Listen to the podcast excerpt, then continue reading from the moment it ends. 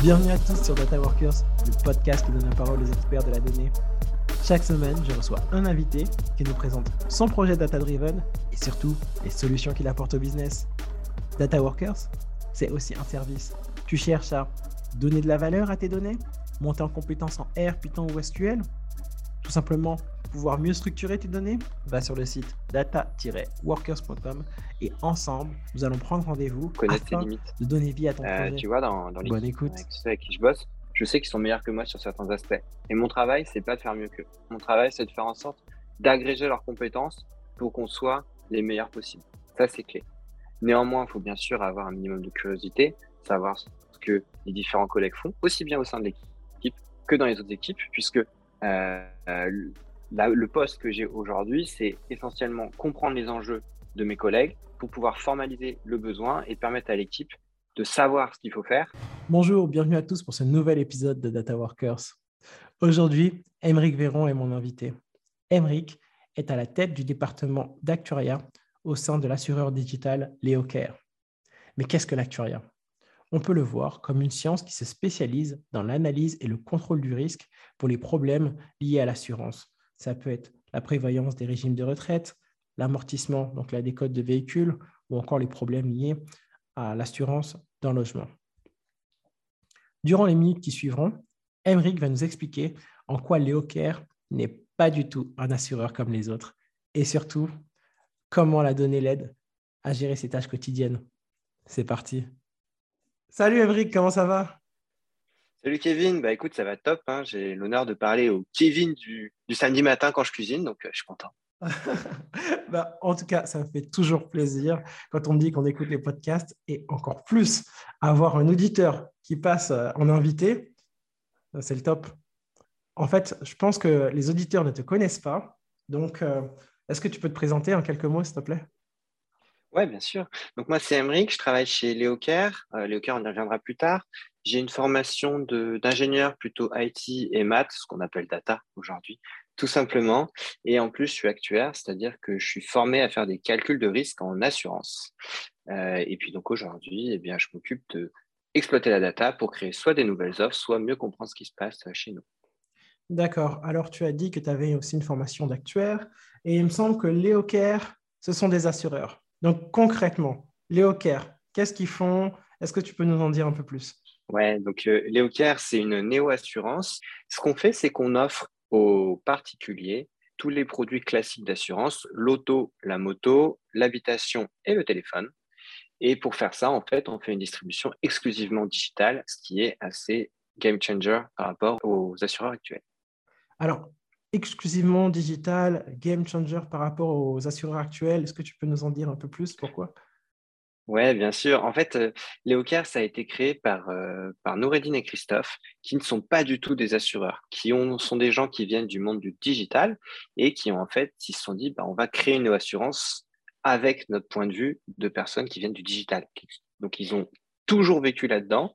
Et au final, bah, on se retrouve avec des expériences assez différentes de ce que propose un assureur, puisque c'est une assurance qui n'a pas été créée par des assureurs.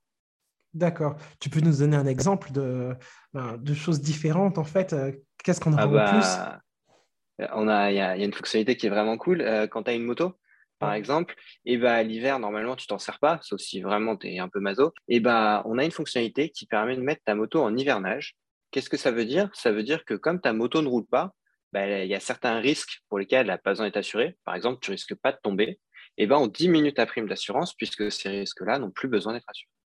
Non, mais c'est super intéressant ce que tu nous dis là. Si, euh, si vous êtes au Luxembourg, euh, moi je fais votre pub directement hein, parce que euh, au Luxembourg, alors les motos, t'en vois plus de, on va dire, d'octobre à, ben, à maintenant, à, à mai. Donc, euh, Et- pour tous les motards, pensez-y. Alors, écoute, je vais pas te dire non sur le Luxembourg, je vais plutôt te dire déménage en Espagne, on va bientôt ouvrir. Donc, tu pourras avoir une moto toute l'année en Espagne. Et sans, transition, alors, on a parlé euh, de Léo Kerr, de leur activité, mais toi, qu'est-ce que tu fais vraiment euh, chez Léo Kerr Quelles sont tes fonctions? Alors, moi, chez Locker, j'ai deux tâches principales. La première, ça va être de contribuer à tout ce qui est évaluation du risque pour faire en sorte que quand on assure quelqu'un, on soit certain du risque qu'il représente pour tout simplement qu'il paye la bonne prime et aussi qu'on puisse lui apporter les bons services. L'autre enjeu, ça va être aussi de récupérer toute la donnée qu'on peut avoir sur nos, sur nos assurés, sur nos partenaires, etc., pour arriver à créer des nouveaux produits, des produits pertinents, en fait, des produits tout simplement orientés data-driven. Je te donne un exemple assez simple. Euh, je vais avoir des, des, assurés qui vont peut-être euh, consommer de l'assurance d'une certaine manière et on va identifier des limites dans leur consommation parce que nos garanties ne sont pas adaptées. Et ben, l'idée, c'est de pouvoir avoir tous les éléments qui nous permettent d'adapter ces garanties pour que les assurés soient contents du produit. C'est vraiment intéressant ce que tu es en train de nous dire parce que on voit que dans la société dans laquelle on vit, de, Web 2 ou Web 3, il y, a, un shift en fait. Que avant, on était un peu plus euh, ce qu'on appelle product centric, donc concentré sur, euh, sur le produit. Moi, je te propose une offre et puis euh, soit t'aimes, soit t'aimes pas. Et maintenant, il y a de plus en plus d'entreprises comme le Hocker, j'ai l'impression, qui font plutôt du client customer centric. Donc, se concentrer sur euh, vraiment la manière dont le comportement du client et proposer des produits qui lui sont adaptés. C'est ce que vous faites. C'est exact. Ouais, c'est ça. On n'est on pas sur de l'assurance à l'usage, qui est encore un autre métier, mais on est vraiment sur de l'assurance pour nos clients. Euh, on est le, premier assureur de Tesla en France. Et en fait, le produit Tesla a été conçu avec la communauté Tesla pour que le produit leur corresponde parfaitement. Donc, tu as 100% raison, c'est le mindset. Ok, merci beaucoup. Et pour continuer, alors tu as dit que euh, tu dirigeais une équipe euh, data. Donc, euh, qu'est-ce que fait cette équipe en fait Comment tu fais pour tirer le meilleur de la, de la donnée? Alors, pour faire ça, on va avoir les, les trois briques qu'on a classiquement en data. On va avoir une partie de l'équipe qui va être dédiée au data engineering, c'est-à-dire récupérer la donnée là où elle est et la mettre en valeur pour qu'on puisse l'exploiter pour de vrai. La deuxième partie de l'équipe va être dédiée à transformer cette donnée préparée en données, on va dire, raffinées, sur lesquelles on a fait en sorte qu'on a des insights, des éléments qui nous permettent de prendre une décision. Et puis le dernier bout de l'équipe euh, va être dédié à faire la data vise. Donc, euh, comme tous ceux à qui tu as parlé jusqu'à présent parlaient de tableau, nous aussi on a tableau. Et donc, une partie de l'équipe met tout simplement en valeur les KPI dans tableau, ce qui permet au final aux métiers de prendre leurs décisions basées sur la donnée qu'on leur expose. D'accord. Donc, euh, vous, vous apportez de la valeur au métier en travaillant euh, la donnée sur euh, différents types. Ok, d'accord. Et est-ce que tu peux vraiment nous donner des, exemples de use cases que tu as mis en place hein, depuis que tu es chez Locker? Ouais, alors même des, avant que je sois arrivé, on a des use cases, donc on a un produit qui est en, qui est en train d'être préparé pour identifier sur la route quand est-ce qu'on est à un endroit qui peut être dangereux. Euh, pour permettre à nos assurés bah, tout simplement de ralentir et bah, de ne pas avoir d'accident. On va avoir aussi d'autres use cases sur tout ce qui est, euh, comme on disait juste avant, comprendre les garanties. On est en train de réfléchir sur comment est-ce qu'on fait en sorte d'avoir du produit vraiment adapté à nos clients en lui proposant des garanties plutôt qu'en faisant un produit où il peut choisir ce qu'il veut. D'accord. Et aujourd'hui, si j'ai euh, une assurance, hein, une assurance traditionnelle, j'ai une voiture, alors l'avantage pour moi de faire le shift, de passer de, mon assureur traditionnel à un assureur digital, ce sera vraiment d'avoir euh, des services qui me seront, euh, qui seront personnalisés, c'est ça? Ouais, tu as plusieurs dimensions en fait sur le, shift du, classique vers le digital. Le premier, c'est effectivement d'avoir des services plus personnalisés. Le deuxième, c'est tout simplement la, simplicité. Pourquoi? Parce qu'en fait, euh, nous, on permet d'être assuré en à peu près 4 minutes de mémoire avec des documents où tu fais tout chez toi. Donc, c'est vraiment euh, l'intérêt. Et puis, finalement, tu vas aussi avoir, du fait qu'on est assureur plutôt récent, bah, un positionnement tarifaire qui va être plus favorable parce qu'on a des, on a, entre guillemets, des meilleurs risques. On connaît nos assurés depuis peu longtemps, mais on a choisi les bons. Grâce à la data. Donc, il y a le côté un peu euh, start-up et équipe euh, assez modulable. Et il y a le côté euh, vraiment métier euh, traditionnel de l'assurance. Vous, vous alliez les deux. C'est ça, exactement. On est, on est un petit peu comme des commerçants qui sont devenus assureurs, donc on a apporté le meilleur du commerce dans le monde de l'assurance. ça tombe bien, parce que souvent, on nous dit que les startups, celles qui réussissent, hein, alors chaque mois, chaque année, le, chiffre d'affaires augmente de X%. D'ailleurs, avant que j'en vienne à ma question, Léo Kerr, c'est une société qui a quel âge maintenant? Léo Kerr, ça a été créé fin 2017, donc on est sur 4 ans et demi. D'accord, donc 4 ans et demi, c'est plus une start-up, hein, c'est une scale-up. 4 ans et demi, on a eu suffisamment levé de fonds pour euh, avoir un beau déroulement de vente. d'accord, d'accord. Et en fait, là où je voulais en venir, c'est que justement, durant le Covid, tout s'est arrêté, il n'y avait plus trop de circulation. Euh, on a l'impression que euh, c'est comme si la planète avait arrêté de tourner. Et pour vous, comment ça s'est passé? Est-ce que justement avec le Covid, le fait que de plus en plus de personnes soient sur, sur l'ordinateur, sur le format digital, ça a accéléré votre croissance Quelle a été la conséquence? Bah, en fait, c'est une question qui est assez dure à répondre parce que bah, là, j'ai les chiffres sous les yeux. Et en fait, il n'y a pas de rupture dans l'accélération dans du développement de notre business. Ça a continué à accélérer. et donc, bah, l'impact est quasi neutre. On a continué à augmenter aussi vite que ce qu'on avait prévu. Et si on revient à l'équipe euh, que tu diriges, tu m'as dit qu'il y avait trois volets, hein. le volet euh, architecture, le volet euh, utilisation de la donnée et puis le volet visualisation. Au niveau de l'architecture, est-ce que vous êtes plutôt sur ce qu'on appelle un data warehouse, beaucoup de données structurées? Est-ce que vous êtes sur un data lake, de la, de la, donnée non structurée, de la donnée que vous prenez un peu partout et puis que vos data scientists s'amusent à joindre de tous les côtés? Alors, on est pour l'instant plutôt sur un data warehouse pour une raison assez simple, c'est que pour moi, c'est important d'avoir un, modèle conceptuel de données euh, quand on est en train de faire du customer centrics. Néanmoins, on a une partie data lake dans laquelle on va aller chercher des données complémentaires quand on a besoin. Euh, en fait, le data lake va permettre d'aller chercher des données complémentaires quand on fait une analyse ad hoc. Et si on considère que cette analyse, bah, elle est pertinente, on va venir l'intégrer dans le data warehouse pour pouvoir rester en structuré, puisqu'en fait, on n'est pas sur des volumes si importants que ça par rapport à ce qu'on peut voir dans, euh, dans le, commerce ou typiquement les tickets de caisse de, de Monoprix, c'est dingue les volumétries. Nous, sur des volumes plutôt raisonnables et donc on peut se permettre cette approche. D'accord. Et vous êtes plutôt cloud, on-premise? Euh, eh ben, écoute, le premier échange que j'ai eu avec Noureddin, notre fondateur, il m'a expliqué qu'ils n'avaient jamais acheté un serveur, donc on est full cloud. Ok, d'accord, d'accord. Ben, c'est super alors, parce qu'on dit qu'en euh, général, avec le cloud, euh, ben, tout ce qui est euh, production, ben, c'est plus rapide et puis il y a moins de soucis pour les data engineers. Donc, Ouais, et il y a un autre élément, c'est que tu vois, quand on est une, une petite société comme nous, on est, on est 80 ou 100, j'ai plus les chiffres en tête, mais c'est que je ne pense pas que ce soit pertinent d'avoir quelqu'un dédié à monter des serveurs chez nous, autant bénéficier du cloud pour aller plus vite sur ces aspects-là. Ah, bien sûr. Si on vient un peu plus à ta position, quelles sont les, vraiment les qualités qui sont indispensables pour pouvoir occuper ton poste?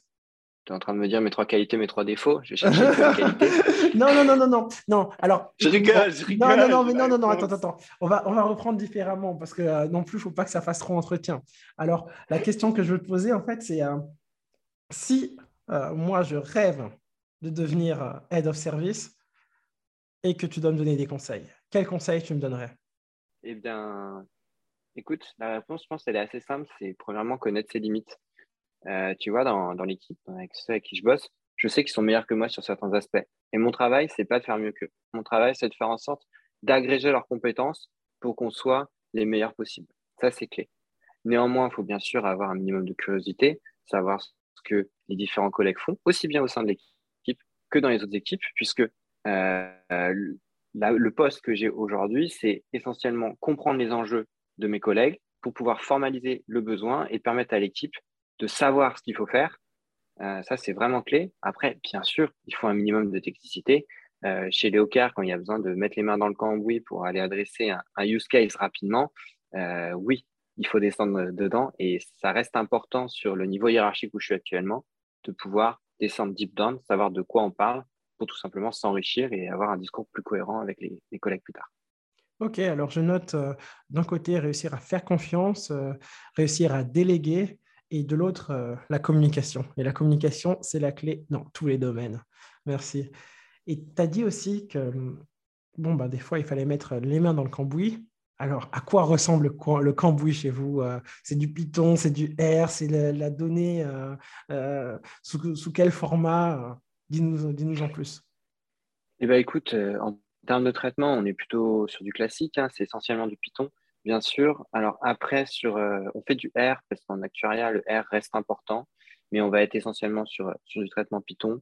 Euh, donc avec euh, un notebook qu'on déploie en fonction du cas d'usage. On est en train de travailler sur, euh, sur une industrialisation encore plus forte de nos processus pour pouvoir améliorer notre supervision et faire en sorte que bah, les mains dans le cambouis, ça soit au début, on met tout bien en place et qu'après, on soit dans la supervision pour vérifier que nos tâches fonctionnent. Ok, c'est parfait. Et d'une manière plus globale, quand tu penses à à l'assurance tech ou à la surtech, je crois qu'on dit plutôt. Quel est l'avenir pour toi? Quelles sont les grandes tendances du métier? Ouais, alors la, surtech, c'est il y, a, deux un schisme qui est en train de se produire. Le premier, je ne sais pas si tu as entendu, Alan s'est mis à mettre à disposition de ses d'autres mutuelles son service. Ah oui, juste, je tiens à préciser. Alan, c'est un assureur digital spécialisé dans la santé. Donc, continue. Donc, en fait, on va avoir une certaine partie du marché qui va se concentrer sur créer des technos qui vont mettre à disposition des assureurs plus ou moins traditionnels. Ça, c'est une première partie. Et il y a une deuxième qui est comme nous, où on va se positionner sur l'aspect à la fois distribution et assurance, c'est-à-dire qu'on va encapsuler l'intégralité de, l'expérience. Pour moi, il va y avoir ce schisme qui va s'agrandir, et ça veut dire qu'il va y avoir deux profils qui vont avoir lieu. Le premier, c'est en fait des techs qui comprennent l'assurance et qui font donc des outils pour l'assurance. Et le deuxième, c'est des commerçants, des techniciens et des assureurs qui se mettent ensemble pour se dire eh ben, si on gère toute la chaîne, on sera plus efficace, plus pertinent et donc on pourra aller plus loin. Ok. Après avoir discuté avec toi, Emery, tu sais, lorsqu'on préparait le podcast, alors j'ai remarqué que tu avais quand même une certaine appétence pour euh, tout ce qui était intelligence artificielle. Est-ce que euh, c'est une qualité dont on a besoin euh, quand on travaille chez Leo Quel est le rapport en fait entre l'intelligence artificielle et votre, votre métier? En fait, utiliser l'intelligence artificielle, c'est aussi pouvoir faire de la recommandation plus spécifique à nos clients. Donc, c'est ce sur quoi on, est en train de s'engager et on fait, effectivement du, traitement de données assez important, en machine learning notamment, pour pouvoir aller améliorer notre recommandation sur les, sur assurés. D'accord. Donc, euh, un peu comme Spotify ou Deezer, qui chaque semaine me recommande des chansons. Alors vous, vous recommandez à vos clients via des mails, j'imagine, euh, certains produits durant certaines saisons, c'est cela? Euh, Oui, ça peut être exactement ça. Ou alors un autre point, c'est bah, quand on a un, prospect qui arrive, comme il nous a donné quelques informations pour qu'on fasse son tarif, eh ben, on peut regarder ce que les clients comparables ont choisi comme offre et lui proposer directement celle qui semble la plus intéressante pour lui. D'accord, alors tu as parlé de machine learning. Le machine learning, chaque semaine, on, en parle un peu. Hein, c'est le fait euh, que l'ordinateur euh, soit capable, ou un script, hein, soit capable de faire de la classification ou de la prévision. Et, là, dans le cadre de la classification, quel algorithme de machine learning vous utilisez? Est-ce que vous utilisez vraiment du deep learning ou vous avez besoin de modèles qui, qui classifient mais que vous pouvez assez facilement comprendre pourquoi euh, il a classifié euh, le client A euh, dans cette catégorie ou le client B dans une autre catégorie? Comment ça se passe? Ouais, Oui, oui, en, assurance, on a besoin de comprendre ce que veut dire le modèle. Donc, effectivement, on utilise, on utilise des forêts aléatoires ou tout simplement des arbres de décision qui nous permettent de savoir expliquer le modèle. On est sur de la classification qui est supervisée, hein, puisqu'on a la, la, la, valeur qui est, qui est visée pour tout notre, notre historique. Tu as parlé de modèle supervisé. Juste très rapidement, si tu peux nous dire qu'est-ce que c'est? Ouais, bah, par exemple, je peux te parler de l'extension piscine. Euh, je lance sur toute ma base de données une classification en lui disant bah, fais-moi des groupes où dans ceci j'ai une piscine et dans ce, ceci j'en ai pas. L'intérêt, c'est que demain, bah, si tu te connectes sur l'interface et que tu laisses des informations, l'algorithme va directement savoir si a priori tu as une piscine ou pas pour te proposer l'assurance piscine si tu en as une, bien sûr. Enfin, si on pense que tu en as une. D'accord, parfait. Emric, ce que vous faites chez le ça a l'air d'être top. Dis-moi, est-ce que vous recrutez? Ouais, on recrute et on recrute sur plein de métiers différents. Pas besoin d'être data pour être recruté, vu qu'on a besoin de, personnes qui sont développeurs, bien sûr, mais aussi des gens qui savent gérer des sinistres et de la relation client. On recrute aussi au niveau data. Donc, en fait, j'ai envie de dire, quel que soit votre métier, allez jeter un œil sur Welcome to the Jungle et, voir ce qu'on fait. Et chaque semaine, j'ai au moins, je ne sais pas, cinq ou six stagiaires, tu vois, qui m'envoient des mails, des stagiaires souvent data science, euh, est-ce que euh, tu connais des gens qui recrutent à Paris? Est-ce que tu connais des gens pour euh, mon stage en alternance? Est-ce que vous prenez aussi des alternances? Ouais, ouais, ouais. Là, on est en train de justement prendre des alternantes pour regarder aussi les stagiaires pour cet été. Donc, shootez-moi un, LinkedIn et puis je regarderai. Merci, c'est top. c'est parfait, je te remercie. Alors, très vite, on va arriver aux deux dernières questions. La première, est-ce que tu as une newsletter? Ou euh, un blog, YouTube à nous conseiller? Euh, Ouais, il y en a une. Euh, c'est celle de Sylvain Duranton. Il gère BCG Gamma et il fait tous les 15 jours, je crois, une newsletter sur sa vision de l'IA. C'est quelqu'un d'important à suivre parce qu'il a un discours assez intéressant et quand on est chez BCG Gamma, c'est que normalement on pèse. Ah d'accord, je, ne connaissais pas BCG Gamma, donc je vais suivre. Merci beaucoup. Et est-ce que tu as un livre à conseiller si on veut monter en compétence du côté de la ou de la data? Alors, ça va être euh, un livre plus sur l'IA euh, qui est assez intéressant, qui s'appelle euh, Le guide pratique de l'intelligence artificielle dans l'entreprise. c'est Stéphane Roder qui a écrit ça. C'est un livre d'introduction à l'IA et à la data au sens large. Il est important à lire parce que ça permet d'être capable de vulgariser ce qu'on fait comme métier auprès de nos collègues. Ça, c'est un livre vraiment cool pour ce positionnement. J'en ai un autre qui n'a rien à voir avec la data. Euh, c'est Homo Deus, euh, qui a été écrit par, euh, je ne sais pas prononcer son nom, Yuval Noah Harari, je crois. Oui, oui, oui c'est ça. Et en, fait, et en fait, dans ce livre, il t'explique que la data, c'est le cœur de tout, puisque c'est la seule technologie qui permet de rejoindre aussi bien les sciences de la vie que les sciences chimiques. Et donc, ça, pour moi, c'est un, un, livre assez fondateur parce que ça permet de se dire, quand j'ai la data, j'ai du pouvoir sur beaucoup de choses. Et with great power comes Correct Responsibilities. C'est ça. ils sont cool pour ça, ces deux livres, vraiment.